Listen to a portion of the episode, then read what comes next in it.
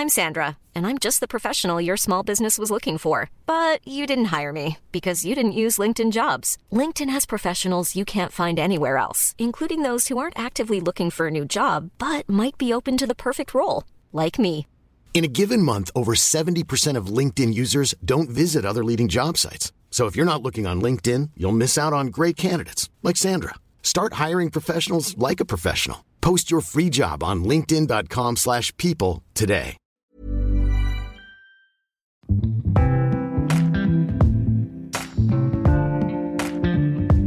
Hola les gars, j'espère que vous allez bien. Bon lundi. Je suis dans une motivation là incroyable après le, le- breakdown de la semaine dernière. Alors attention, je remets les barres sur l'été. Je suis toujours autant perdue que la semaine dernière.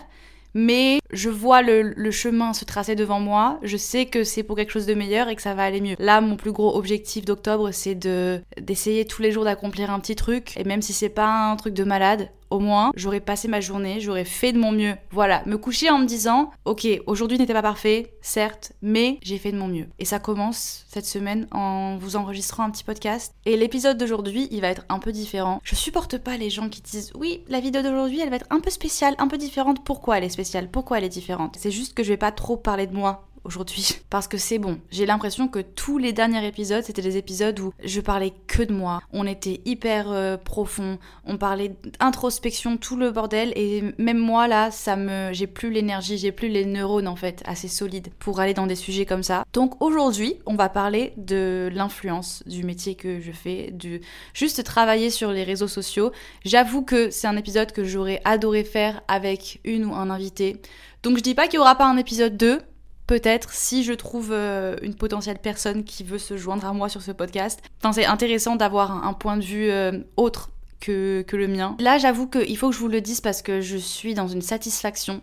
J'ai un nouveau setup pour enregistrer des podcasts. Il est incroyable. Genre, en fait, euh, moi, je suis la reine pour m'acheter du matériel. Alors là, en vrai, c'est que de la seconde main que j'ai acheté. Mais en gros, j'ai un écran, un écran externe d'ordinateur que j'ai depuis genre plus d'un an, tu vois. Un écran que j'ai mis sur pied. Enfin, j'ai tout installé. Tout est installé, mais je suis la reine pour ne jamais utiliser les choses. C'est-à-dire qu'en fait, j'ai les trucs qui sont là. Je sais que ça me faciliterait la, vie en fait de les utiliser. Il suffit juste que je mette, que je branche deux trois câbles, mais j'ai la flemme de le faire. Et au final, le jour où je le fais, je me dis mais pourquoi je ne l'ai pas fait avant? Donc là, en fait, j'ai mon écran devant moi avec tout le script du podcast et j'ai mon ordinateur à côté qui enregistre. Et j'ai pas besoin de faire des allers-retours avec mes mains à chercher les machins. Non, j'ai tout genre devant moi. J'ai l'impression d'être présentatrice télé et d'avoir genre un script qui défile devant moi. Qui me dérange un lundi matin Ah, c'est mon mec. Ok, il faut que je donne à manger au chien. J'arrive. L'enfant est nourri, on peut donc commencer le podcast. Les nouveaux métiers, l'influence et les réseaux sociaux. Je pense que aujourd'hui, on sait tous ce que c'est, à part euh, le genre de personne que quand tu leur dis euh, c'est quoi ton travail? Je suis créateur de contenu, ils te regardent et ils te disent ah bon, c'est un travail ça. Pas plus tard que hier, euh, Alaya a eu cette réflexion dans la rue. Arrêtez de dire ça aux gens les gars, s'il vous plaît, s'il vous plaît. Je sais que c'est encore un truc qui est un peu compliqué à comprendre pour certaines personnes, mais oui, oui voilà, travailler sur les réseaux aujourd'hui c'est bien un travail, oui, et c'est un vrai travail. Ce mois-ci ou le mois dernier, je sais plus, vous avez peut-être entendu parler de, du documentaire qui est sorti, je sais même plus sur quelle chaîne, enfin je l'ai même pas regardé en vrai, ça m'intéresse pas de le regarder. C'était un documentaire qui parlait du coup des influenceurs. Je n'aime pas ce terme comme la majorité des influenceurs euh, aujourd'hui parce que ça c'est devenu un terme péjoratif. Ce qui en soi, dans le fond, ne l'est pas. Parce que si tu, si tu décortiques le terme, en vrai, c'est la, la meilleure façon de décrire ce travail. Euh, bon, alors, il y a plein de facettes hein, sur le fait de travailler sur les réseaux. Il n'y a pas que des influenceurs. Tu peux travailler sur les réseaux, avec les réseaux en tout cas, et ne pas être influenceur. Tu peux travailler dans une agence qui s'occupe de, de- d'influenceurs. Tu peux euh, être manager d'un influenceur. Tu peux travailler dans l'équipe d'un influenceur. Comme, je sais pas moi, tu peux être son vidéo graphe, vid- vidé- vidéaste, bref, la personne qui la filme, quoi. Tu peux éditer son contenu. Enfin, il y a plein de, de branches différentes, mais aujourd'hui, on va se focus sur être la, la personne qui vend son image, entre guillemets. Et du coup, c'est vrai que pour décrire ce taf, en soi, euh, à partir du moment où tu gagnes de l'argent en faisant la promotion de marques, de produits, que tu gagnes ta vie comme ça, et même si ça sonne un peu faux dans l'oreille et que tu te dis ok on vit dans un monde de surconsommation, on vit dans un monde où la planète c'est n'importe quoi. Il y a des choses plus importantes que d'influencer les gens à consommer des choses, sauf que tu peux faire les choses bien en fait. Tu peux influencer les gens de la bonne façon en faisant la promotion de d'entreprises, de produits auxquels tu crois vraiment, qui sont innovants. Si tu veux faire du fashion, tu peux faire de la promotion de la seconde main. Tu peux mettre en avant des marques qui ont des valeurs plus éthiques, qui ont une façon de fonctionner différente. Enfin voilà, il y a plein de façons d'être un influenceur ou on va dire un créateur de contenu parce que c'est le nouveau terme qui est plus, comment dire, qui fait moins mal, on va dire, aux influenceurs. Moi y comprise, je préfère toujours dire créatrice de contenu, mais euh, il y a plein de façons de, de faire les choses bien en fait sur les réseaux. C'est un nouveau travail et comme tous les nouveaux tafs, enfin je dis nouveau mais en soi c'est quand même là depuis bien dix ans, même plus en fait. C'est juste que ça fait que quelques années qu'en tout cas moi j'ai l'impression, les gens le prennent au sérieux et que les gens voient que bah oui en fait c'est un travail où tu peux vraiment gagner ta vie parce que à l'époque tu gagnais pas autant d'argent, voilà tout simplement. Donc les gens se rendaient pas forcément compte. Mais aujourd'hui c'est difficile de passer à côté quand tu vois que bah, la majorité des influenceurs ils, vivent plutôt aisément. Parce qu'on va pas se mentir, c'est la vérité, c'est un travail qui est bien payé. Quand tu sais évidemment comment ça fonctionne et que tu arrives à faire les choses euh, intelligemment, tu peux gagner beaucoup d'argent sur les réseaux. Et euh, aujourd'hui, on va s'intéresser au fait de est-ce que c'est justifié ou non? Est-ce que pourquoi en fait? Pourquoi les influenceurs gagnent autant d'argent? Est-ce qu'il y a encore de la place? En 2022 sur les réseaux pour des nouvelles personnes? À quoi tu dois penser avant de décider de te lancer sur les réseaux? Enfin voilà, on va un peu décortiquer tout ça. J'ai écrit point par point. Je suis désolée si je prends une voix un peu, je me rends compte que l'ambiance est un peu plombant, Daisy. Mais toi de bonne humeur, c'est juste que c'est un sujet qui me passionne et qui m'intéresse vraiment. Du coup, je suis en mode euh, hyper focus pour aucune raison. L'idéalisation du travail d'influenceurs, créateurs de contenu. On vous l'appelez comme vous voulez, personne qui s'affiche sur les réseaux quoi. En ce moment, c'est fou comme je reçois de plus en plus de, messages en DM de personnes en fait qui me demandent des conseils sur comment tu t'es lancé sur les réseaux, comment t'as créé ta communauté, etc. C'est vrai que c'est pas un contenu qu'on trouve euh, beaucoup. Comment tu fais pour devenir créateur de contenu? Euh, Je pense que c'est parce que il y a pas vraiment de mode d'emploi. Tu vas pas à l'école pour apprendre à être un influenceur. Enfin, j'ai vu un truc passer qui était très drôle d'ailleurs, ne tombez pas dans ces pièges-là. Toutes les formations, les écoles sur internet qui te promettent la lune et qui coûtent des blindes, les gars, non. En fait, ça enlève tout le naturel. On va en parler plus en détail dans le podcast, mais ça enlève euh, toute la base et la sincérité du fait que c'est pas que tu deviens influenceur par accident. Mais c'est juste qu'à la base, tu dois arriver avec des intentions sincères et avoir de la passion et un truc réel à partager. T'arrives pas en mode je veux être influenceur et gagner de l'argent. Ça marche pas comme ça. Mais le point, ça, ça on va, on va en parler après, le point principal à retenir, c'est qu'il y a de plus en plus de personnes qui veulent se lancer sur les réseaux. Il y a de plus en plus de personnes qui veulent devenir indépendants, qui veulent créer leur euh, micro-entreprise, qui veulent travailler de la maison qui, et qui du coup se tournent vers qui se disent que c'est le travail parfait. Et encore plus surprenant, il y a même des enfants maintenant en fait qui veulent devenir influenceurs. Et il existe des enfants influenceurs, chose qui était totalement inconnue pour moi et que j'ai découvert récemment. Et euh, je trouve ça malsain. C'est mon avis personnel, après chacun son avis.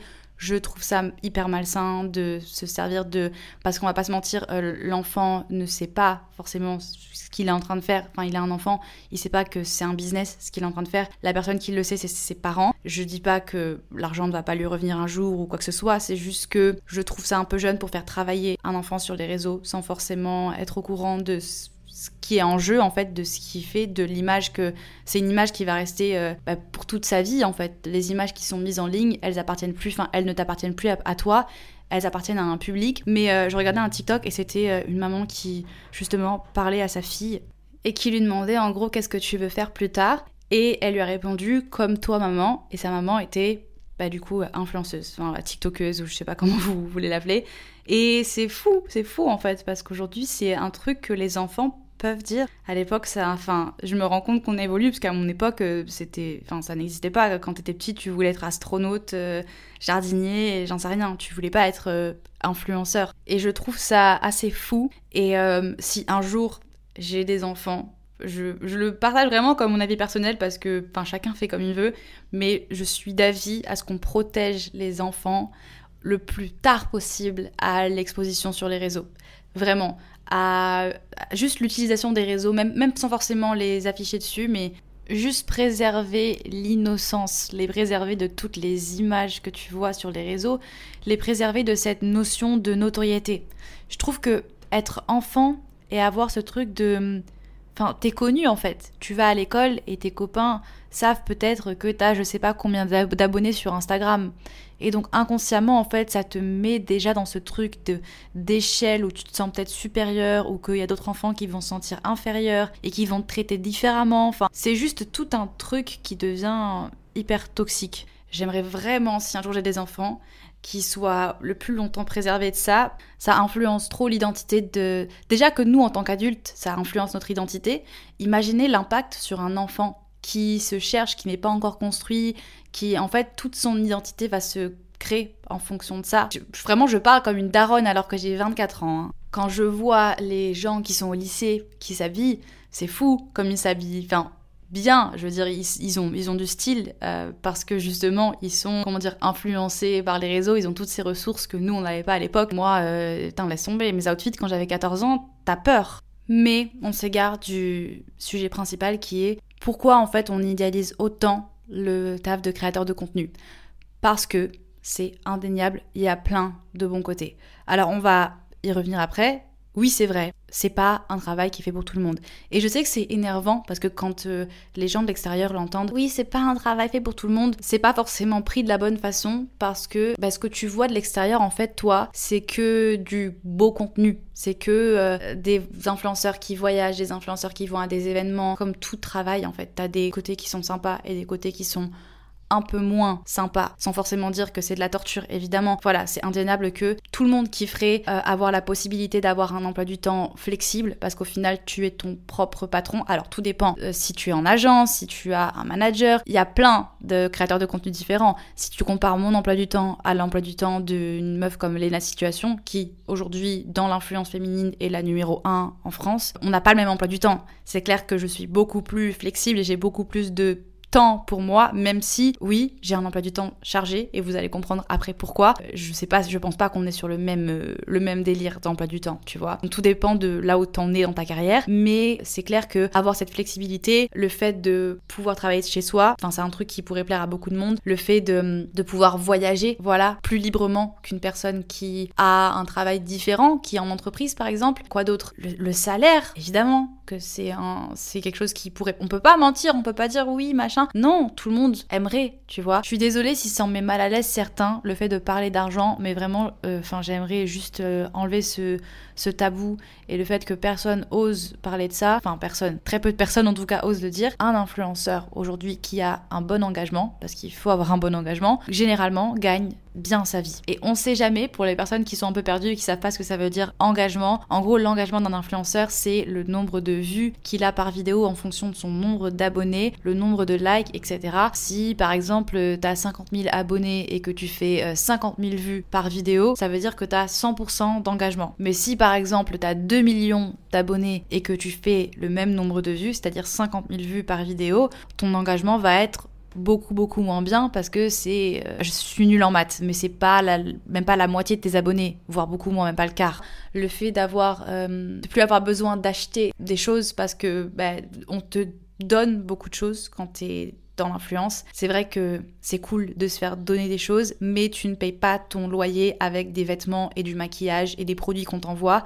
Ça me fait juste penser à une discussion que j'ai eue avec euh, avec une amie il y a pas très très longtemps où justement on parlait et euh, elle me disait du coup toi ça marche comment? T'arrives à gagner un peu d'argent et du coup elle comprend en fait elle savait pas que les marques nous envoyaient des produits et qu'ensuite ils nous payaient derrière pour en parler et pour faire la promotion et elle était un peu choquée sur le coup elle m'a dit mais attends ils t'envoient des produits et en plus il te paye. Non mais tu te rends compte? Je dis ah ben heureusement en fait, heureusement qu'il me paye parce que je vais pas, je vais dire quoi moi à mon propriétaire? Je vais lui ramener euh, des petites crèmes Sephora en lui disant tiens, je peux payer avec ça? Évidemment que non. Du coup voilà, enfin il y a plein de bons côtés qui font rêver beaucoup de gens. Et les gens se disent waouh, c'est le travail de rêve en soi, c'est le travail de rêve. Et oui, c'est un travail qui est génial. Et c'est pas non plus euh, un travail où comme beaucoup s'imaginent, on est là à se tourner les pouces toute la journée et à gagner de l'argent sans rien faire. Pas du tout. Euh, d'ailleurs, ça me fait penser euh, au truc qu'il y avait eu autour de. Il y a un mec.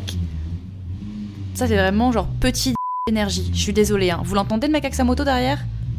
Pourquoi tu fais autant de bruit en fait? Bref, il y a eu un, un, truc, je crois, autour de. sur les to-do list d'influenceurs. Et euh, enfin d'influenceuses plus particulièrement parce que c'est toujours chez les filles qu'on vient mettre le doigt et qu'on vient on vient saouler un peu tu vois. Les garçons se retrouvent très rarement dans la sauce hein. je crois que c'était Anna qui s'était pris un truc sur Twitter comme quoi en fait à tout dit c'était ridicule et qu'elle était trop petite et qu'en gros elle foutait rien de ses journées. Et beaucoup enfin même moi hein, je me suis déjà pris ce genre de réflexion en DM en fait vu que c'est un travail qui est nouveau et que les gens savent pas trop en quoi ça consiste et ce qu'on fait de nos journées enfin on se rend pas compte de la charge de travail. Quand il y a écrit éditer une vidéo sur ma to-do list je sais que je vais prendre bien la journée, voire des fois je mets deux jours à éditer une vidéo que je publie sur YouTube. Une vidéo de 20 minutes, vraiment, elle peut prendre deux, même trois jours. Ça dépend de, la vidéo que tu fais, ça dépend de comment tu veux qu'elle soit. Mais en tout cas, si tu fais ton contenu seul, ça te prend un temps fou. Les petits euh, reels que vous voyez sur Instagram qui vont durer 30 secondes, derrière, c'est peut-être 2-3 heures de travail entre le tourner, l'éditer, etc. Un podcast, par exemple. Là, moi, j'ai commencé à faire mon podcast euh, il y a... J'ai commencé à l'enregistrer ce matin. Là, il est 15h, je suis en train de rajouter des choses, je suis en train de l'éditer. Ça va me prendre bien ma journée à publier mon podcast. Ça prend du temps de créer du contenu. En tout cas, de créer du contenu de qualité avec, enfin, avec de la valeur ajoutée, quoi. C'est pas un travail qui est fait pour tout le monde. Pourquoi? Parce que, bon, déjà, c'est un travail qui est cool quand t'es passionné et quand t'es, euh, quand tu débordes de créativité. Alors, je suis pas en train de dire que tout le monde n'est pas créatif, mais il y a des personnes qui sont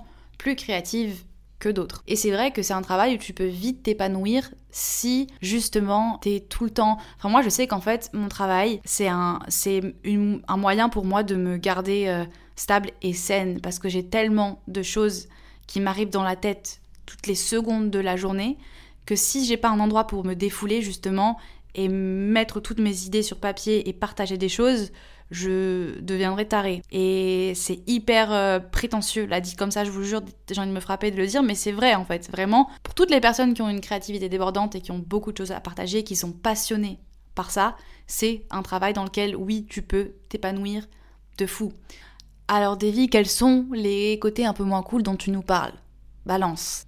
Il y en a beaucoup, donc j'ai pas envie de brûler les étapes parce que j'ai plein de choses à dire. Mais la chose numéro un, en fait, c'est que c'est ce, travail devient ta vie entière. J'ai rencontré très peu de créateurs de contenu. C'est pour ça que ça m'intéresse vraiment de d'avoir un invité et d'en parler avec quelqu'un parce que c'est vraiment un, travail en fait. Tu, tu deviens ton travail. Vraiment t'es immergé. Ça ne sort pas de ta tête. Jamais en fait. C'est tout le temps tout le temps tout le temps là.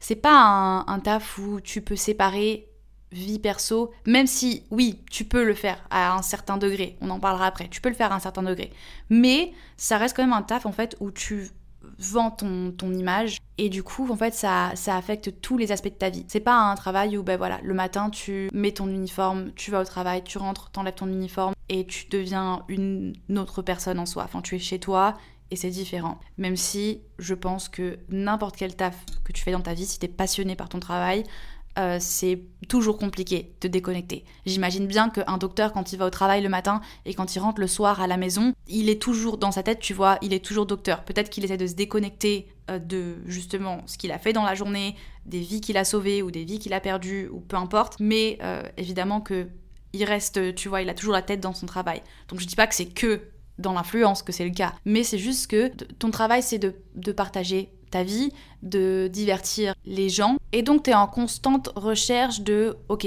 qu'est-ce que je vais pouvoir leur partager pour euh, les faire réagir aujourd'hui, les faire, euh, comment dire, interagir avec moi. Que ce soit un, dimanche, que ce soit n'importe quel jour de, de la semaine, n'importe quelle heure, en fait, tu tombes vite dans la dépendance à ton travail et l'addiction à ton travail. Et ça, par exemple, c'est un truc que j'ai du mal encore à gérer dans ma vie de couple. On va par exemple se poser un dimanche pour regarder un film, et moi, en fait, pendant le film, j'ai vraiment du mal à pas prendre mon téléphone pour me mettre à faire des stories, à aller checker mes mails, à aller checker mes DM pour vous répondre. Alors j'ai de la chance que j'ai des personnes hyper compréhensives et que mon mec en soi, c'est pas un truc qui le fait réellement chier, mais je sens que des fois, il aimerait bien qu'on regarde le film ensemble sans que je sois sur mon téléphone en même temps, par exemple. Je, sais pas vraiment si on peut dire les choses comme ça, mais moi vraiment je me considère comme addict à mon taf et c'est quelque chose qui est des fois hyper toxique en fait parce que t'as toujours l'impression que tout avance très vite. Tout simplement parce que c'est un milieu qui est... J'aime pas dire que c'est un milieu compétitif parce que même si oui, c'est un milieu compétitif, et d'ailleurs, euh, est-ce qu'il y a de la place encore pour des nouvelles personnes on en parlera après. Mais oui, il y a énormément de gens sur les réseaux. Et donc, évidemment, si toi, tu n'es pas en train de partager du contenu, t'inquiète pas que derrière, il y a d'autres personnes qui vont le faire. Et donc, du coup, c'est un, flux qui ne s'arrête jamais. Il n'y a pas de pause, en fait, sur les réseaux. C'est un business qui est tout le temps, tout le temps, tout le temps en marche. Et donc, quand tu n'es pas en train de partager des choses, tu as ce truc en tête de dire, OK, il y a d'autres personnes qui sont en train de le faire et moi, je suis là à, à ne rien faire. J'ai été dans la sorte de... Pas la compétition malsaine, parce que le truc, c'est que j'ai jamais été quelqu'un de très compétitif. Genre dans la vie en général. Et c'est pas, je dis pas ça en mode euh, glorification parce que en soi ça peut être euh, un, un, désavantage dans la vie de pas être de pas être dans la compétition parce que du coup je laisse vite euh, pas tomber les choses mais je vais pas être la personne le genre de personne qui va lutter pour avoir sa place, tu vois. Genre quand j'étais petite, quand on jouait à un jeu de société ou quand on jouait, je sais pas, à la kermesse ou quoi, si je voyais quelqu'un en face de moi, il avait vraiment envie de gagner, tu vois. Je voyais que la personne en face de moi, elle était en mode, elle prenait le jeu hyper au sérieux. J'étais le genre de personne qui allait laisser gagner l'autre pour rendre en fait la personne en face de moi contente de gagner parce que je voyais que c'était plus important pour euh, cette personne que pour moi. Et en fait, ça a été un petit peu ça toute ma vie. Par exemple, j'ai participé à, à l'émission The Voice, voilà, quand j'avais 16 ans, c'était à ça, ça 7 ans déjà, c'est ouf, ça passe vite. Et la musique, pour moi, ça a toujours été une passion. Ça l'est encore aujourd'hui, vous le savez. Ça a toujours été une passion. Et j'ai eu vraiment du mal, en fait, à rentrer dans ce mode compétition. Vraiment, j'ai eu beaucoup de mal et c'est pour ça que c'est un truc qui m'a. C'est pas une expérience qui m'a déplu, pas du tout, mais c'est vrai que ça m'a un peu euh, brisé le cœur. Ça m'a brisé le cœur en fait de devoir euh, jouer contre des gens que j'appréciais vraiment. Parce que derrière, en fait, tu, tu fais des rencontres humaines, tu rencontres des gens que tu apprécies, avec qui tu passes des heures et des heures dans, dans des salles euh, sans réseaux sociaux, sans rien, donc t'as pas le choix que de communiquer avec les gens et de parler de tout. Et du coup, tu t'attaches et au final, tu te rappelles que bah, vous êtes en compétition et que vous allez devoir euh, être littéralement dans une arène et vous battre en musique. Voilà, mais au final, il y a des perdants et des gagnants, et je sais pas, ça me fend toujours le cœur parce que pour moi, dans l'art, quand tu parles d'art, il n'y a pas de perdants et il n'y a pas de gagnants, parce que l'art, c'est pas un truc que tu peux vraiment juger, tu vois, objectivement. C'est pas un truc que tu peux juger. En fait, à la sortie de cette émission, j'ai eu justement ma, ma dépression quand j'avais euh, j'avais 16 ans, qui était une vraie dépression pour le coup, bien méchante, tu vois. Euh, j'ai toujours pas fait l'épisode d'ailleurs sur cette phase de ma vie, parce que c'est une phase de ma vie qui reste assez flippante et traumatisante rien que pour moi d'y penser. Et c'est pas du tout dû au, à cette émission. Hein. Mais je me souviens juste que ça m'avait fait une petite entaille dans le cœur parce que je me suis rendu compte que ben, la, la, la, compétition, enfin, des fois c'est inévitable et c'est un peu les, la loi de la nature ou la loi du plus fort ou je sais pas trop comment expliquer ça. Mais ça se retrouve de partout en fait. Et je trouve ça tellement dommage parce que la compétition, en fait, c'est un truc qui tue un peu la créativité. Parce que si, si t'es tout le temps dans l'optique d'être la meilleure, de faire mieux que les autres, tu perds un peu en authenticité, du vrai but de pourquoi tu fais les choses. Quand la compétition devient plus importante que toi, ton message, que ce que tu as à partager, c'est trop dommage. Et il y a beaucoup de ça sur les réseaux. Euh, c'est pour ça que j'ai envie d'avoir un échange avec quelqu'un, encore une fois. Il y a des gens qui voient les choses totalement différemment et qui ont besoin justement de cette sensation de se sentir en compétition sans forcément être dans le côté malsain. Hein. Il y a des gens qui juste ont besoin de ça pour avancer. C'est le truc qui leur donne le, sort de frisson, le truc de vouloir se dépasser, c'est d'avoir justement euh, un, adversaire en face. Et ça veut pas forcément dire compétition n'est pas égale malsain, c'est juste que c'est ma perception à moi et c'est comment moi je le vis en tant que grande sensible, toi-même tu sais. Et il y a eu un moment dans ma vie où inévitablement en fait je suis tombée un petit peu là-dedans. Et ça me fait toujours du bien de me en fait dès que je me rends compte que je deviens trop que je suis trop dans la comparaison que je suis trop dans le et si je faisais ce genre de contenu parce que je vois que ça plaît à une plus grosse audience et que cette personne le fait et que ça marche bien pour elle pourquoi moi je tenterais pas? Et en fait généralement quand je me mets à penser comme ça je tu vois je claque des doigts je me dis réveille-toi Daisy tu n'es pas enfin quel est ton but principal? Ton but principal c'est de faire le plus de vues possible et de oui c'est vrai, voilà, c'est mon travail. Je veux faire des vues, je veux avoir la plus grosse audience possible parce que c'est comme ça que je gagne ma vie. Mais à quel coût en fait? T'as envie de partager des choses qui ne collent pas avec toi? Pour ça, non. Pas du tout. Sinon, j'aurais même pas commencé les réseaux à la base. Donc oui, ça reste un milieu qui est euh, compétitif. Et donc, pour revenir à mon point de base, c'est que tu ne peux pas te permettre d'arrêter de penser. Tu ne peux pas te permettre d'arrêter d'innover. Tu ne peux pas te permettre d'arrêter de partager, ou en tout cas peut-être que tu peux te le permettre, mais tu te l'autorises pas en fait. Et je sais, j'en suis consciente, c'est le cas pour beaucoup de travail. Voilà, Davy, reviens sur Terre. Évidemment, tu ne peux pas aller voir ton boss et lui dire Salut boss, je suis fatiguée, est-ce que je peux prendre deux semaines de repos et je reviens? Non, voilà. Donc oui, je sais que ça vaut pour beaucoup de taf. Mais le truc qui est un petit peu différent dans ce cas-là, c'est que tu es dans le la validation de masse. Tu es dans le, la peur de décevoir. Tu es dans un, retour de milliers de personnes. C'est compliqué parce que je veux pas non plus. Euh, je suis pas du tout en train de dire que c'est le travail le plus dur du monde. Hein. Et je suis pas en train de le comparer à d'autres travails. Je suis simplement en train de vous partager les côtés qu'on ne voit pas forcément dans ce milieu-là. Et que je suis en train juste de le mettre en fait à égalité avec d'autres tafs. C'est tout. Je suis pas en train de dire que c'est plus compliqué qu'un autre travail. Je suis pas, je veux pas que ça sonne faux en fait. Je veux pas que les gens se disent ouais ben meuf descend sur terre, c'est comme ça dans tous les travails du monde. Bienvenue dans le monde du travail. Oui, je le sais, mais c'est juste que je veux en fait remettre ce travail à sa place et qu'on se rende compte de la vérité. Parce qu'avec toutes ces conneries de reportage et ces nouveaux influenceurs de télé-réalité qui viennent et qui salissent un peu ce travail, c'est frustrant. C'est frustrant parce que du coup, en fait, ça donne une, une fausse représentation de ce travail. Parce que déjà que c'est pas quelque chose qui c'est quelque chose de nouveau et qui est assez compliqué à assimiler pour beaucoup de personnes, surtout la génération au-dessus de la nôtre, quand ils voient des, des, choses comme ça, en fait, des, des, personnes qui sont simplement là à déballer des colis devant leur écran toute la journée, c'est pas de, la, c'est pas de la création de contenu. Pour le coup, c'est de la pure influence, sans recherche derrière, sans réflexion, sans création. Il n'y a pas, il y a pas d'âme en fait. Il y a pas d'âme et c'est la fast fashion de l'influence. Vraiment, pour moi, c'est la fast fashion de l'influence. C'est des gens en fait qui vont, qui vont venir prendre le vrai travail des personnes et qui vont simplement euh, faire de la production de masse quoi. En gros, je suis pas en train de comparer ce travail à d'autres travails. Je suis juste en train de remettre les choses en place en juste parlant de la réalité et ce que c'est vraiment en fait ce travail? Et ce travail, c'est se laisser porter par la validation de, de, ton audience en fait. Vraiment pour le coup, il faut que j'ai un sur ce podcast parce que j'ai envie d'avoir un, un retour en face. Mais c'est vrai que tu arrives à le contrôler avec le temps. Au début, c'est vraiment quelque chose qui va te. Tu vas être fixé sur. Surtout quand tu commences et que tu, tu vois ton. Comment dire, ton audience euh, grandir. Tu es tout le temps en train de regarder les chiffres, les nombres, tu regardes les statistiques, et vraiment, ça devient quelque chose qui te matrixe la tête en fait. Évidemment, t'apprends à l'apprivoiser, t'apprends à, à te détacher un peu de ça. Mais le fait est que ça reste quand même un truc qui a beaucoup de pouvoir sur ta vie parce que ces chiffres et ces stats, ça reste ce qui va intéresser en fait les marques. Alors il y a beaucoup plus derrière, hein, évidemment, il y a beaucoup plus euh, derrière.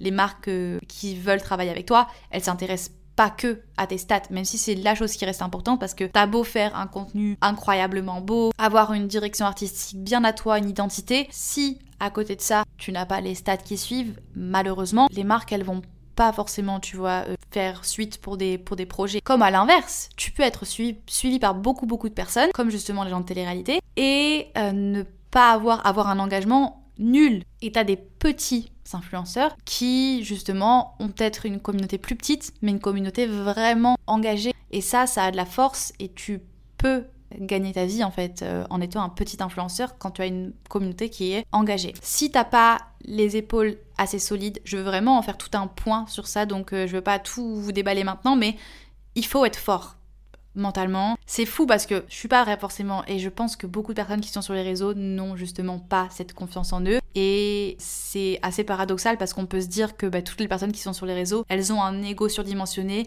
et elles sont trop bien dans leur peau, alors qu'en fait c'est pas forcément le cas, voire tout l'inverse à la base, on commence beaucoup, enfin beaucoup de gens se sont lancés sur les réseaux parce qu'elles se sentaient seules, tu vois, ou parce que justement elles cherchaient une distraction ou un échappatoire à leur quotidien, tu vois. Enfin, j'ai commencé YouTube et les réseaux parce que justement je me sentais hyper seule. J'étais dans des études qui me convenaient pas du tout, j'avais pas vraiment de potes, j'habitais seule dans un tout petit appart, j'avais des troubles du comportement alimentaire et j'ai commencé simplement parce que je me sentais seule, j'avais personne à qui parler et j'ai pris ma caméra et j'ai fait ma première vidéo comme ça j'ai été pas du tout dans l'optique, je suis une bad bitch, j'ai trop de trucs à raconter, je veux qu'on me voit, regardez-moi, je me lance sur les réseaux. Pas du tout. Mais, je veux dire, avec le temps, en fait, c'est.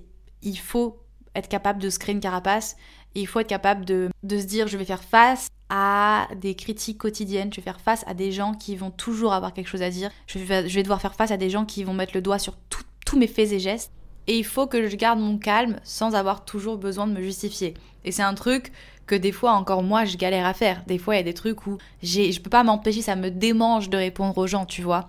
Et c'est pas non plus le but. On n'est pas sur. Euh, tu peux pas euh, taper des coups de gueule tous les jours. Au bout d'un moment, ça va saouler les gens. Donc tu dois garder, tu dois prendre sur toi en fait et ne, enfin juste faire ignorer totalement, ignorer. Je veux garder des, des petites choses que j'ai à dire pour après, donc on va parler de la saturation des réseaux. Est-ce qu'aujourd'hui, pour de vrai, la question c'est est-ce qu'aujourd'hui tu peux, tu as encore des chances de devenir influenceur ou de devenir créateur de contenu? C'est la même chose. Il faut que j'arrête d'utiliser les deux termes, il faut que je me fixe sur un terme, on va dire créateur de contenu. Est-ce que tu peux être youtubeur Est-ce que tu peux être instagrammeur? Alors, oui, oui, tu peux. Tu peux jamais, enfin, il n'y a, pas de, a pas de limite en fait. Il n'y a pas de limite et Enfin, c'est tellement vaste et c'est tellement.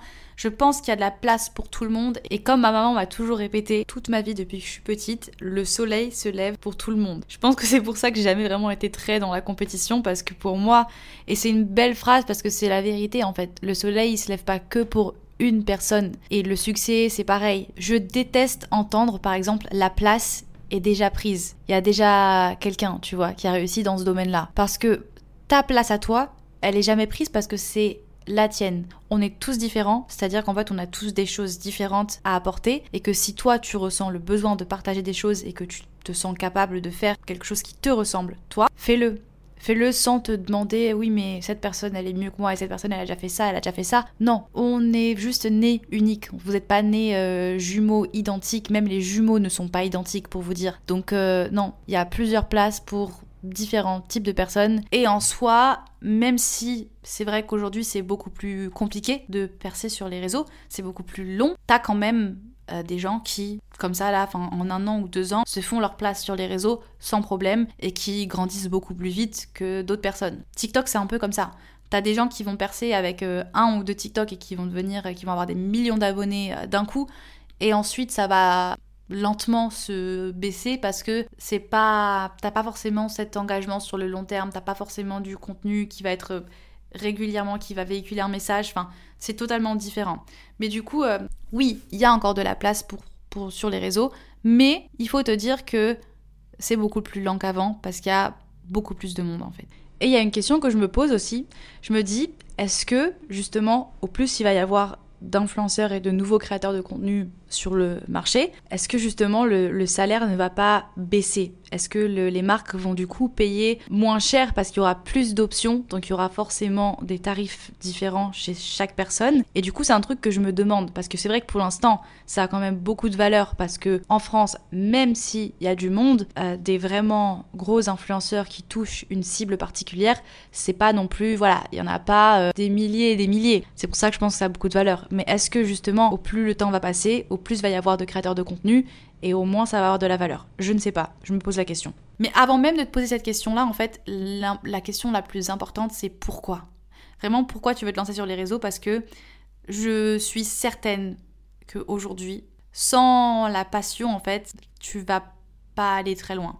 Si tu t'as pas vraiment ce truc au fond de toi, euh, d'avoir un vrai truc à partager et que tu le fais simplement parce que tu dis que c'est un travail qui est, cool et que c'est un travail qui est simple et facile et que c'est une bonne option, je pense vraiment pas que c'est une bonne idée de, de, le faire parce que sans passion, c'est un truc qui peut détruire ton ego, qui peut détruire ta confiance en toi, qui peut... Euh, et pas marcher en fait, simplement, qui qui ne marchera pas ou pas longtemps en fait. Encore une fois, c'est un avis hyper personnel, hein. vraiment, je généralise pas. Et surtout, en fait, j'y pensé la dernière fois quand on m'a, on m'a posé une question et qu'on m'a dit, en fait, quand est-ce que tu t'es rendu compte que tu voulais faire ça? Et j'ai pensé à la première vidéo que j'ai, que j'ai montée sur... Euh, c'était même pas iMovie en fait, c'était, j'avais même pas de Mac à l'époque. Un vieil ordinateur, vraiment, je devais avoir 11 euh, ans, 11-12 ans quand j'ai fait mes premières vidéos et j'ai continué au collège, c'était un truc que je, faisais tout le temps. Vraiment, je, filmais des moments avec mes copines et je faisais des montages vidéo que je postais ensuite sur YouTube, les gars. Il y a des vidéos, vraiment, de moi quand j'avais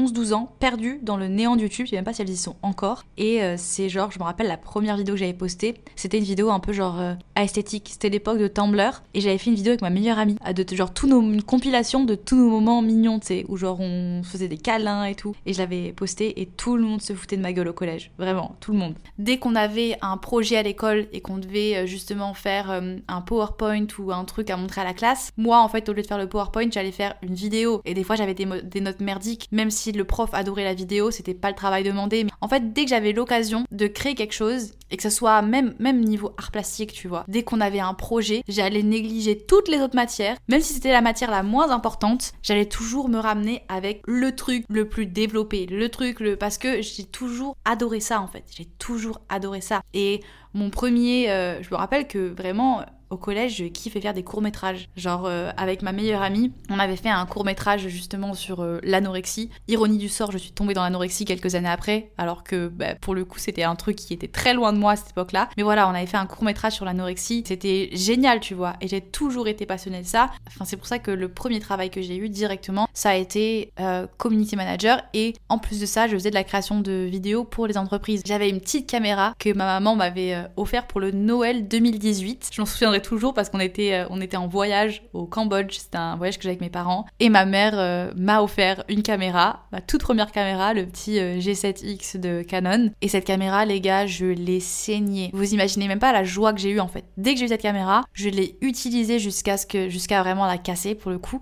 Mais je faisais tout avec. Et mes premiers travaux, j'étais les filmer avec cette petite caméra. Et qu'est-ce qui a fait la différence? Qu'est-ce qui a fait que j'ai vendu des prestations à des entreprises? Je suis arrivée chez des gens et je leur ai dit est-ce que je peux faire une vidéo pour votre magasin et vous me donnez de l'argent en échange. Tu vois une gamine arriver avec une petite caméra de poche, tu te dis mais je vais pas te donner de l'argent pour que tu me fasses une vidéo. Mais je pense que ce qui a fait la différence, c'est que en fait je m'en foutais. Je leur disais écoutez, je vous fais la vidéo, c'est pas grave, c'est gratuit, vous, me donnerez vos retours derrière quoi. Donc j'ai commencé à faire ça et les gens ont, ils ont kiffé, ils ont adoré et ils m'ont recommandé à d'autres personnes et ensuite, enfin j'ai voilà, j'ai commencé mon premier travail comme ça parce que j'étais tellement passionnée de ce que je faisais que peu importe le matériel que j'avais en main en fait, pour moi ce qui comptait c'était la création de contenu derrière. Et c'est pour ça qu'aujourd'hui, j'ai même du mal à me faire aider, du mal à déléguer le, montage, par exemple. Ça serait tellement plus intelligent et ça serait tellement, ça me changerait la vie d'avoir quelqu'un qui m'aide à monter mes vidéos. Mais j'ai du mal à le faire parce que j'ai essayé et ça n'a rien à voir avec les monteurs. Il y a des gens qui sont très talentueux hein, et qui font des choses très bien. C'est juste que j'ai cette vision en tête de ce que je veux et tu retrouveras jamais exactement cette vision avec quelqu'un. Enfin, c'est juste, j'ai peut-être, peut-être, je suis pas encore tombée sur la personne qu'il me fallait, mais c'est vrai que j'ai beaucoup de mal à, à déléguer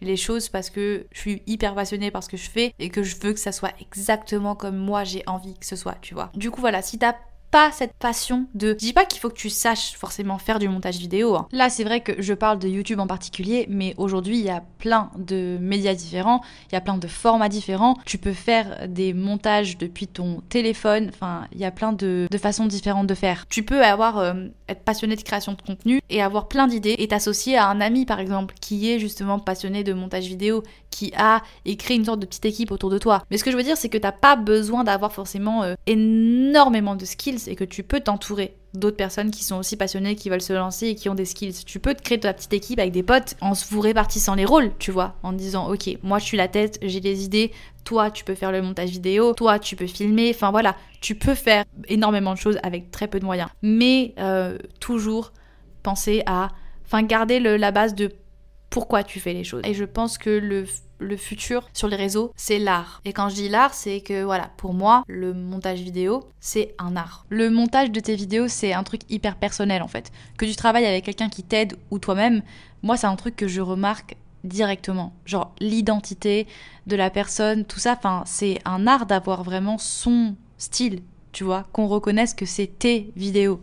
La création de belles photos, c'est un art. La création de beaux contenus, c'est un art et que les gens vont toujours finir par se tourner vers des contenus qui sont sincères et des contenus dans lesquels tu sens que la personne elle donne d'elle-même. Parce que même à travers un écran en fait. C'est un truc que tu sens. Et moi, euh, c'est pour ça que sur les, sur les réseaux, je vous l'ai déjà dit plein de fois, je fais hyper attention aux gens que je suis et j'aime suivre des gens qui sont inspirants parce que tu sens en fait à travers ton écran qu'ils aiment ce qu'ils font et que chaque petit détail de leur contenu et que chaque chose qu'elles disent, que tout est, est, fait avec passion et dans la volonté de, de bien faire. Et c'est pour ça que je rigole quand j'entends que bah, le métier de créateur de contenu, c'est un métier qui est simple et c'est genre le taf de rêve. Mais si vraiment c'était le travail le plus facile au monde à faire et que, tu vois, c'était le truc de flemmard où tu gagnes de l'argent facile, je pense que tout le monde serait influenceur aujourd'hui. Genre, on, le, on, le, serait tous. On quitterait tout et on serait dedans. Mais comme dans tous les milieux, par exemple dans le milieu de la cuisine, c'est pas donné à tout le monde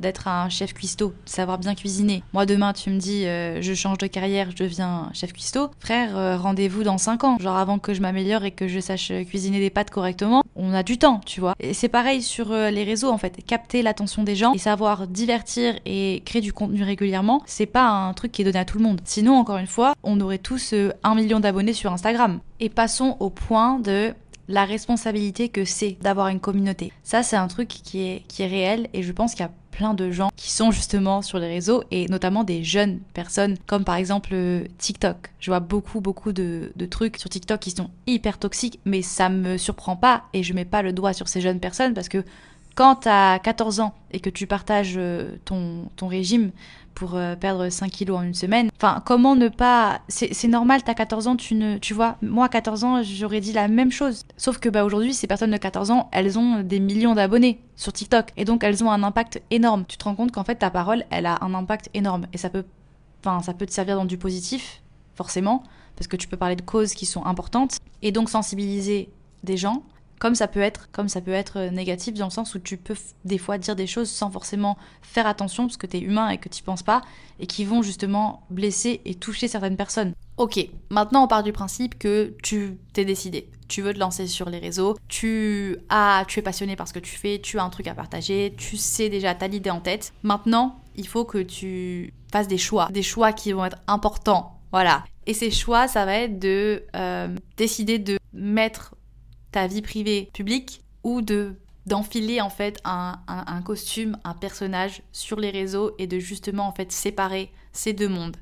Il y a des gens qui le font très bien. Il y a des gens qui le font très bien. Il faut savoir que vraiment à partir du moment où tu décides de vraiment te mettre à nu sur les réseaux, même si on se met jamais vraiment à nu, hein, les gars. On partage ce qu'on a envie de partager. Les gens qui me suivent sur les réseaux, même vous qui êtes en train de m'écouter, au final, vous me connaissez pas à 100% vraiment vous me connaissez pas comme mes proches me connaissent. Même si vous avez l'impression de me connaître vraiment, on dit tout le temps, euh, oui, quand tu deviens influenceur ou que tu te mets sur les réseaux, tu laisses les gens rentrer dans ta vie, tu laisses les gens rentrer dans ton monde, t'ouvres une fenêtre en fait. Mais en fait, non tu n'ouvres pas la porte aux gens, tu ne laisses pas les gens rentrer dans ta vie. C'est totalement l'inverse. C'est toi qui rentres dans le quotidien des gens, c'est toi qui te glisses dans leur lit tous les matins. Oui, oui, oui, quand tu prends ton téléphone le matin et que tu vas aller regarder ce que ce qu'a fait ton influenceur préféré hier, tu le laisses rentrer dans ton quotidien. C'est pas l'inverse, c'est pas toi qui rentre dans le quotidien de cette personne. En fait, c'est toi qui rentre dans le quotidien des gens et c'est pas une fenêtre ouverte sur ta vie. C'est un peu comme si on devait faire une métaphore, c'est plus un projecteur. Tu tires un rideau devant ta maison et tu choisis de, de projeter les images que tu as envie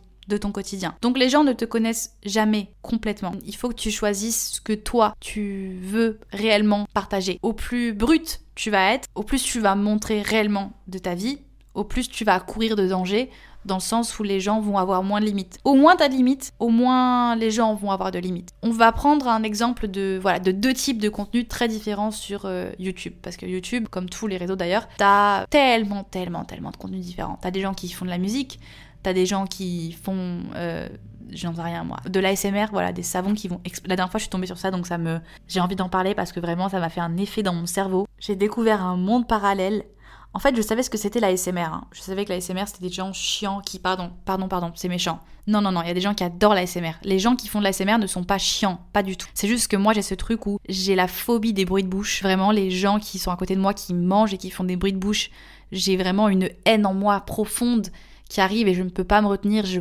quitte la pièce, en fait, vraiment. Genre, je suis obligée de mettre une vidéo ou la télé quand je mange avec quelqu'un. Parce que si j'entends, si j'ai le malheur d'entendre sa bouche faire un bruit, je peux commettre un meurtre. C'est faux, calmez-vous, mais tu vois, presque. Et du coup, j'avoue que l'ASMR, c'est pas mon modèle. Mais j'ai découvert récemment un autre type d'ASMR. Des gens, en fait, qui détruisent des objets, qui, qui font des trucs complètement what the fuck. Et je suis tombée sur une page de quelqu'un, en fait, qui détruit des savons. Et je suis addict à ce truc. Genre, c'est une meuf qui crée des savons et qui les explose. Et ce, ce bruit est tellement satisfaisant. Enfin bref, sur les réseaux, t'as de tout. Vraiment, tu trouves de tout. Et on va comparer deux choses très populaires, t'as bah, les gros concepts de vidéo, Squeezie par exemple, et on va comparer avec Lena Situation qui représente l'influence féminine en France. D'ailleurs, je sais pas vraiment si on peut appeler un mec comme Squeezie un influenceur. Parce que son travail en soi, enfin oui, il fait la promotion de de marques. Donc ouais, oui, oui, c'est juste en fait qu'il est sponsorisé par des marques pour faire des, des, grosses vidéos, mais c'est des placements de produits en soi, même si c'est des produits qui sont digitales, parce que je sais qu'il fait beaucoup de, de, placements pour des trucs genre NordVPN ou plus des trucs en ligne. Ça reste quand même un produit, c'est juste que c'est un produit qui est digital. Donc euh, oui, on va l'appeler aussi un influenceur. C'est deux types de contenus différents et une personne comme Squeezie, en fait, au final, tu sais pas grand chose sur sa vie personnelle. Pas grand. Et je trouve ça hyper intelligent de sa part d'avoir fait ça, même si je pense que quand t'es vraiment fan de lui et que tu te tu renseignes et que tu regardes toutes ses vidéos et tous ses lives, etc., peut-être que tu vois un peu plus de sa vie privée à lui, mais en tout cas de l'extérieur, d'un consommateur random comme moi qui regarde une vidéo de lui de temps en temps, en soi, tu connais pas vraiment sa vie. Tu connais pas le, nom de sa mère, tu connais pas, euh, tu sais pas s'il a des frères et sœurs, tu sais pas le nom de sa copine, enfin, mais au final, euh, voilà, moi je connais pas grand chose sur la vie de ce mec, tu vois, mais ça n'empêche qu'il est quand même hyper présent sur les réseaux et qu'il partage un type de contenu qui est du pur divertissement pour le coup. Et d'un côté, en fait, ça le protège d'une certaine façon. Ça le protège parce que les gens vont avoir moins de possibilités à commenter des choses personnellement sur lui en fait. Ça n'empêche pas la critique, ça n'empêche pas les gens qui vont critiquer ses, son contenu, ses vidéos, voilà. Mais en soi, ça lui met une sorte de protection sur le fait que bah, sa vie personnelle reste sa vie personnelle et qu'il peut il a la possibilité en fait de se déconnecter, de se dire ok aujourd'hui en fait je suis pas Squeezie, même même son nom en fait, même le fait d'avoir un, je crois que je sais qu'il s'appelle Lucas, j'espère que je dis pas de bêtises, ça se trouve il s'appelle pas Lucas, j'en sais rien, mais je crois qu'il s'appelle Lucas, mais il y a beaucoup de gens qui ne savent pas en fait son prénom. Et il a un nom de scène, tu vois, rien que ça, il peut enlever sa combinaison de Squeezie quand il rentre chez lui, tu vois, et il peut se poser dans le canapé avec sa meuf et ne pas forcément même si je doute qu'il s'arrête de penser à son travail, parce que c'est quand même un gros créateur de contenu et que voilà, il fait un travail de fou, mais il peut, tu vois, se déconnecter. Alors que quand tu prends à l'inverse une fille comme Lena Situation qui fait, en fait, qui base son contenu sur du vlog et sur du lifestyle et en fait sur documenter sa vie, parce qu'en fait, euh, voilà, son truc particulier à elle, c'est que c'est un peu hum, elle en France qui a rendu ça populaire, même si ça existait bien avant. Dans le féminin YouTube à l'époque, c'était plus des, euh, des tags, tu vois, genre What's in my bag, Back to School, tous ces trucs, tu sais, de l'époque vraiment, quand on avait 14 ans, on regardait ça. Genre, moi, j'ai toujours été une grande consommatrice de YouTube et je suivais euh, Anna RVR, euh, Steel Tonic, Anjay Phoenix leur tout début, tu vois. Enfin, il y avait tellement de concepts de, vidéos qui, à l'ancienne, tu sais, chit chat make-up, tous ces trucs-là. Et en fait, ce qu'elle a fait, Lena, c'est qu'elle a un peu euh, pris ce truc qui était un peu gros aux États-Unis. Aux États-Unis, par exemple, il y avait Zoella à l'époque. C'était du vlogging, c'était un peu bah, le même concept en fait. Et c'est un peu elle qui l'a rendu très populaire en France parce qu'elle a fait de sa vie en fait une sorte de journal intime public. Et donc c'est deux types de contenus très différents qui vont toucher des audiences différentes. Mais le truc en fait c'est que c'est devenu tellement gros, au plus populaire tu vas devenir, au plus tu vas commencer à toucher des gens que tu n'avais pas forcément prévu de toucher avant, tu vois. Je pense que elle, quand elle a commencé à partager sa vie sur les réseaux, son but c'était pas de, de, de, toucher euh, Kevin 15 ans qui va lâcher son petit commentaire euh, Eh, on voit tes seins Tu vois, c'est pas forcément ça qu'elle voulait de base, mais c'est inévitable parce que au plus tu deviens célèbre, au plus tu vas, tu vas attirer de l'attention sur toi en fait. Et le truc c'est que bah, vu que son contenu c'est sa vie, ça laisse beaucoup plus de liberté aux gens de venir attaquer sur des points qui font mal, même si elle ne montre pas toute sa vie réellement. En fait, ça devient encore plus frustrant, frustrant à ce stade-là parce que les gens se font une idée de toi. Et je pense que c'est hyper frustrant quand les gens se permettent de d'émettre des jugements et se permettent de, te mettre dans des sauces alors qu'en fait ils savent pas, qui connaissent pas la vraie toi et qui voient pas ton vrai quotidien. Mais attention, ça reste aussi une force, ce type de contenu, parce que du coup, tu crées une proximité avec les gens qui sont vraiment engagés et qui, apprécient vraiment la personne que tu es et ce que tu partages. Ça crée une sorte de connexion hyper proche parce que tu te sens super proche de la personne. Et donc du coup, tu vas être un... Je veux pas du tout dire ça en mode euh, la, la communauté devient euh, objet, pas du tout. Mais c'est juste que en tant qu'influenceur, c'est une force d'avoir une communauté qui est soudée à toi. C'est trop bien quand tu lances tes propres produits aussi. Le jour où tu lances ta marque à toi, tu sais que derrière tes abonnés, ils vont être là pour te soutenir et ils vont être là pour acheter tes produits. Il y a beaucoup beaucoup de types de contenus et tout dépend de toi, ce que tu veux faire sur les réseaux. Il faut vraiment le prendre en compte parce que bah, tu... Il n'y a pas de marche arrière en fait. Une fois que tu as posté quelque chose, t'as beau le, supprimer quelques mois après ou quoi, il y a des gens qui l'ont vu, il y a des gens qui l'ont peut-être enregistré, qui l'ont peut-être screené. Si tu décides par exemple de montrer ta famille, c'est un, c'est, enfin moi c'est un choix que j'ai fait. Je montre ma famille, mais je sais que c'est pas sans risque non plus le fait que je montre ma famille. Attention, hein, je suis pas euh, famous euh, au point que je suis une star internationale et les gens vont reconnaître mes parents dans la rue. Mais enfin, ce que, ce qui me fait le plus chier et mal, c'est par exemple, c'est arrivé très rarement, mais je sais que souvent je me suis posé la question est-ce que je devrais pas arrêter de le faire parce que des fois t'as des réflexions en fait sur tes proches. Et ça c'est hyper dur à encaisser parce que y a rien que tu vois qui est plus précieux pour moi que mes proches et je sais que c'est le cas pour beaucoup de personnes. Donc voilà, juste de faire attention à ce que tu mets et de savoir que dès que tu vas mettre un truc sur internet, tu prends des risques. Quand tu te mets sur les réseaux, il y a beaucoup de gens qui disent ouais bah elle avait qu'à pas faire ça en fait, elle avait qu'à pas se lancer sur les réseaux, elle savait c'est le prix à payer. Et c'est triste à dire mais en soi c'est ça justifie pas le fait que n'harcelez pas les gens sur les réseaux. N'envoyez, enfin, ça reste des humains en fait. Donc c'est important de le dire, mais le problème c'est qu'en fait ça, c'est une, une, échelle tellement grande que c'est incontrôlable. C'est incontrôlable et que quand tu touches beaucoup de gens, tu vas faire face à des trucs négatifs et la jalousie et tout le, tout le bordel. Et il y a encore plein de choses à dire sur ce point-là que je vais garder parce que je veux faire un épisode avec un invité. Donc on va garder ça. Mais euh, passons du coup au dernier point qui est gagner de l'argent et la stabilité de ce travail. Gagner de l'argent. Alors, comment ça marche? Comment tu gagnes de l'argent dans l'influence? Comme je vous l'ai dit, en fait, c'est des marques très généralement qui te payent justement pour des projets, pour des campagnes. C'est des marques qui vont avoir euh, un produit, un lancement et qui vont chercher euh, bah, des, des, têtes en fait, enfin des têtes, des personnes, des créateurs de contenu et euh, le truc avec ça, c'est que bah, si on parle des, influenceurs de télé-réalité, par exemple, qui méritent un peu, eux, euh, généralement, ils sont dans des grosses agences qui vont faire à la chaîne. Et donc, en fait, eux, ce qu'ils ont, c'est des contrats par mois. Alors, je suis, j'ai jamais eu de contrat comme ça et j'ai jamais vraiment parlé avec un influenceur de télé-réalité. Donc, encore une fois, apprendre avec des pincettes, je sais pas exactement comment ça marche. Mais de ce que j'ai entendu la dernière fois dans justement le podcast de Anna RVR Bastos. En gros, euh, Bastos expliquait que ils ont des contrats par mois, ils sont payés par mois un salaire et en fait, eux, ils doivent tout accepter. Alors peut-être qu'ils ont le droit de refuser quelques trucs, mais en tout cas le but c'est de faire un maximum de placements par semaine pour euh, sûrement en être rentable pour l'agence, tu vois. Alors que une personne comme moi par exemple, moi, je suis en indépendante, je suis pas en agence, mais j'ai plein de copines qui sont en agence et c'est des bonnes agences. C'est des, agences en fait où leur but à eux, c'est de te proposer des collaborations qui vont le plus coller à ton, à ton identité, à ton image. Parce que justement, de 1, ça va être bon pour toi parce que du coup tu vas avoir enfin tu vas prendre du plaisir à créer du contenu autour d'une marque euh, à laquelle tu crois et des produits que tu utilises vraiment. De deux, ça va être bon pour la marque parce que du coup la marque elle a quelqu'un en face qui croit en au produit et qui colle avec l'image de la marque aussi. Trois, ça rend tout le processus hyper agréable et authentique surtout tu vois. Et avec ces, ces agences-là, en fait, tu n'as pas de salaire par mois. Tu es payé par campagne, tu es payé par collaboration. Donc il y a des mois où tu vas peut-être faire plus d'argent que d'autres. Donc c'est alors le, but généralement quand tu es en agence, c'est justement que elle t'assure une certaine stabilité. Moi, vu que je suis en, en indépendance, d'un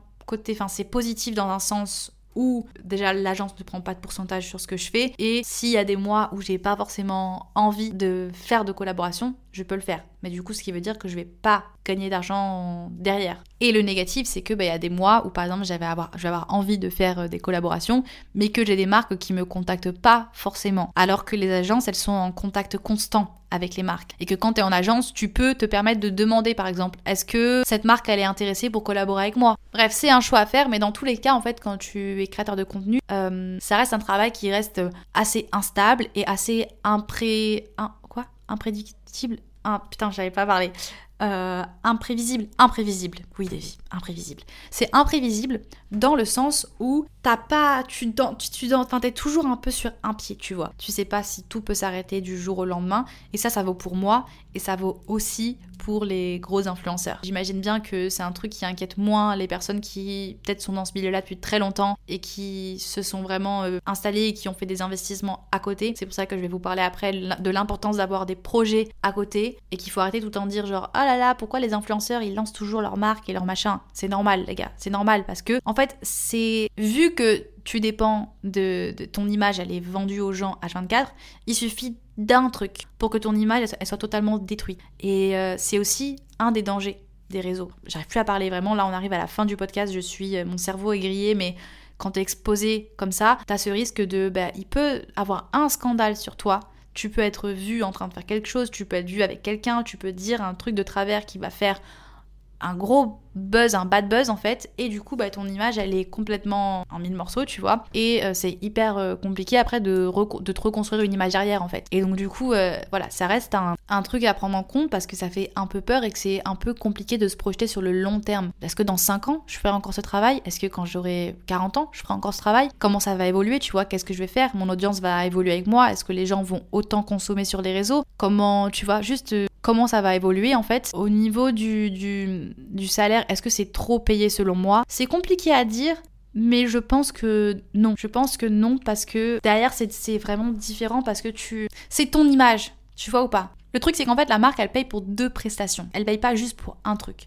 Elle paye pour ton travail créatif, pour ta créativité et pour la façon dont tu vas emmener le placement de produit et de la façon dont tu vas le faire en fait, toute la création derrière. Et elle paye pour toi, ton image et ton audience. Donc c'est deux, deux choses, tu vois, qui, sont ensemble. Tu associes ta, ton image pour toujours avec cette marque. Ça veut dire que bon, tu as toujours la possibilité de supprimer la vidéo, mais le truc c'est que généralement il y a des contrats, donc tu ne peux pas, tu n'as pas le droit légalement de supprimer les vidéos que tu fais en collaboration pendant un certain temps. Donc en fait, tu t'engages à coller ton image avec cette marque pour un temps défini. Et surtout, la raison principale que j'allais presque oublier, c'est que évidemment, bah, ils te payent en conséquence de, l'argent qui vont se faire derrière. Parce que les marques qui te payent, elles vont avoir un, retour sur investissement qui va être, euh, bah, j'espère pour eux, énorme. C'est pour ça qu'elles continuent à collaborer avec les mêmes influenceurs très souvent, parce que bah, elles ont un retour et que les communautés achètent et qu'en fait, euh, toi, tu as l'impression que l'influenceur il est payé euh, énormément pour le travail qu'il produit, mais c'est surtout que derrière euh, il est payé à sa juste valeur parce que il va avoir une valeur énorme pour la marque parce qu'ils vont se faire une marge en conséquence. La marque gagne forcément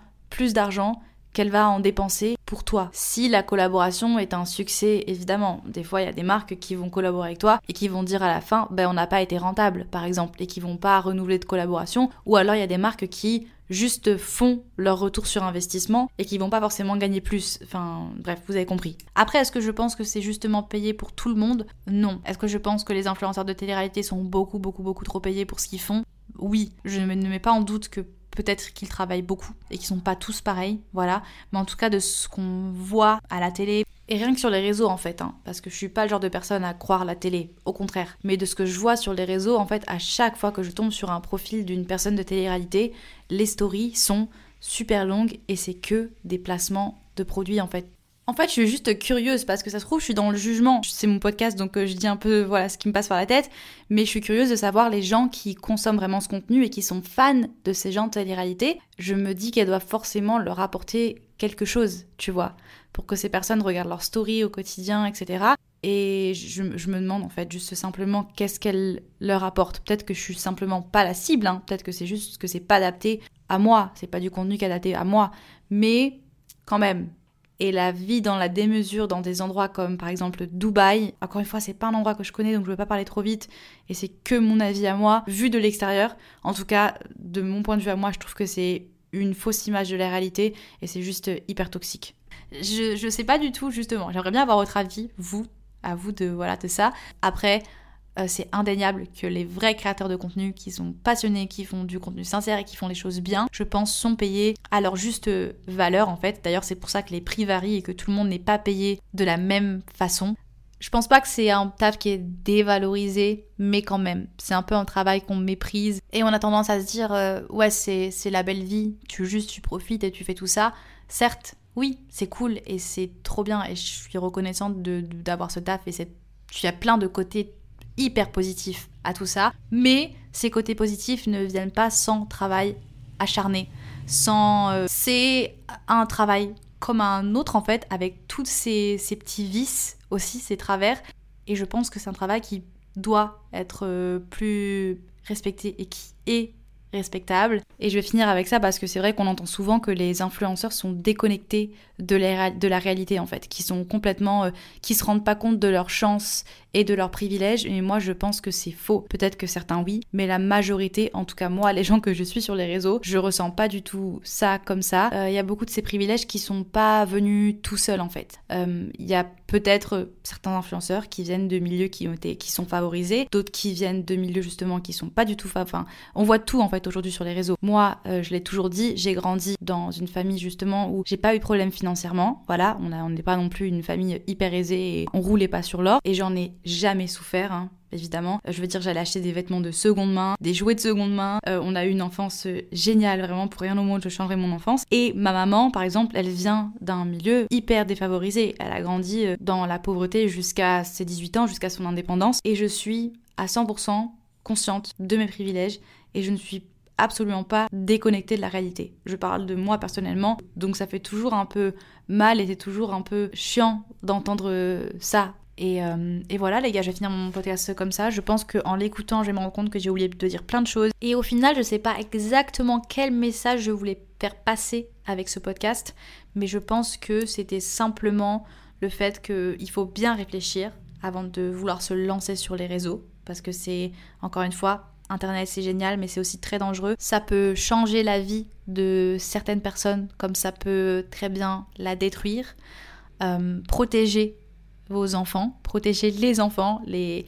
Je pars du principe que pareil, si tu es mineur, attends un petit peu avant d'en vouloir, de vouloir en faire ton travail, c'est génial, mais il faut protéger les enfants, les gars, parce que enfin, on est à l'abri de rien sur les réseaux. Et euh, le fait que pour se lancer, je pense qu'il faut être passionné, que c'est jamais trop tard, que c'est jamais saturé, et que le succès des autres n'enlève pas, n'empêchera jamais ton succès à toi et de garder en tête que, euh, ben voilà, être créateur de contenu, c'est pas euh, farniente, euh, je dépense mon argent et je fais que voyager à 24. Non, c'est pas, c'est pas la réalité des choses. Voilà. Je vais vous laisser sur ces doux mots. Je vous souhaite une très bonne semaine pleine de, de belles choses. Je vous fais des gros bisous. On se revoit lundi prochain. Mangez bien, faites du sport si vous avez envie, soyez heureux. Et je vous fais un bisou Baby, I'll show you mine. Show me your soul. Planning for your next trip? Elevate your travel style with Quince. Quince has all the jet setting essentials you'll want for your next getaway, like European linen, premium luggage options, buttery soft Italian leather bags, and so much more. And is all priced at 50 to 80% less than similar brands. Plus, Quince only works with factories that use safe and ethical manufacturing practices. Pack your bags with high-quality essentials you'll be wearing for vacations to come with Quince. Go to quince.com slash pack for free shipping and 365-day returns.